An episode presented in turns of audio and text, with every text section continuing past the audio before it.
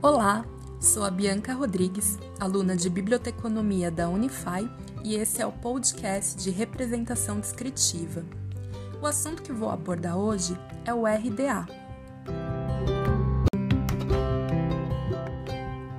O RDA, que é Resource Description Access, é uma das ferramentas que o bibliotecário pode usar na catalogação para entender melhor, vou falar sobre o que são essas ferramentas. No caso, elas auxiliam no controle bibliográfico e servem para organizar e preservar os suportes de informação e também para torná-los acessíveis da forma mais eficiente possível. São os catálogos, as bases de dados, os índices, entre outros.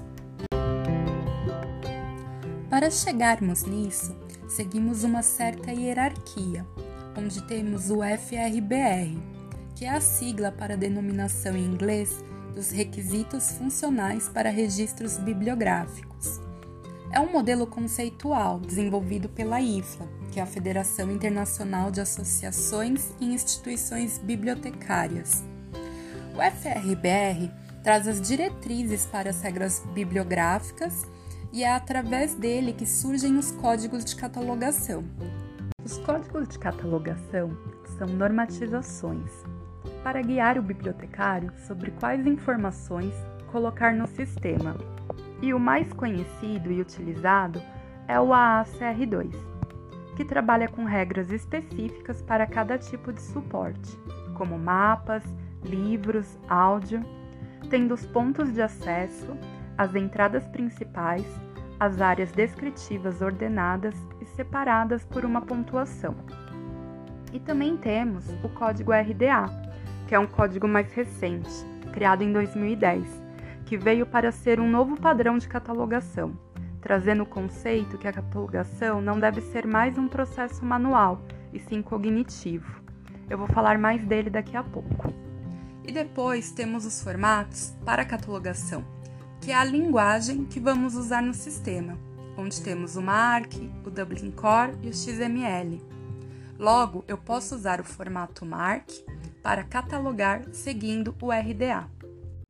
Apesar do RDA ser um código, alguns autores também se referem a ele como uma norma de catalogação, com diretrizes para descrição de conteúdos e projetada para o ambiente digital. Durante anos tivemos a catalogação feita em fichas catalográficas físicas. E com a internet e a web, o ambiente informacional se expandiu e os processos analógicos não dariam mais conta de fazer esse controle informacional. Com a web, se observou que os dados precisam ter um significado e eles precisam estar ligados entre si, com significados. Por isso temos a web semântica que é organizar a informação de maneira legível para computadores e máquinas, através de padrões de formatação de dados. O RDA foi criado pensando nessas ligações e relações dos conteúdos. Diferente da ACR, que tem regras, o RDA traz diretrizes para você refletir em cima de um modelo conceitual.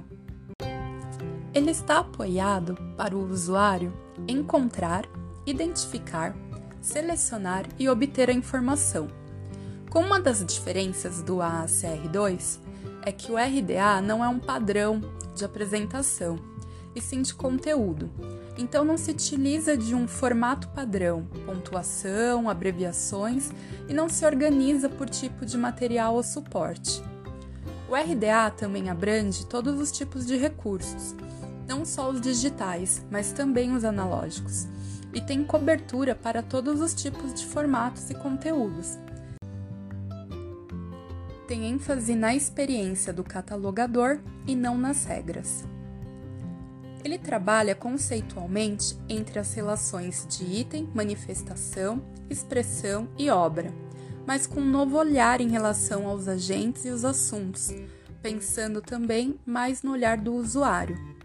Essas relações entre as obras criariam uma rede, transformando os novos catálogos em redes bibliográficas, um linked data, e facilita a navegação do usuário pelo catálogo.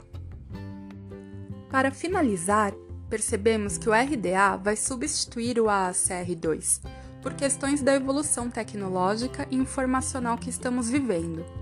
Muitas bibliotecas já estão utilizando o RDA no mundo, mas o Brasil ainda passa por uma transição mais lenta, principalmente por ainda não ter versões em português, mas é um caminho que vamos ter de seguir dentro da área. Para mais informações, sugiro os textos e as apresentações disponíveis no SlideShare do bibliotecário mestre doutor em comunicações e também professor de biblioteconomia da ECA USP, Fernando Modesto. Ele trabalha muito com o texto do RDA e rumos de catalogação contemporânea. Também as lives da bibliotecária mestre doutor em ciências da informação Liliana Giusti Serra, principalmente as que ela fez pelo canal do software Sofia. Também recomendo o canal da youtuber que é bibliotecária e doutora em Ciências da Informação, Gabriela Pedrão. O último eu juro, onde ela fala um pouco de RDA e ACR2. Obrigada a todos, boa noite e até mais.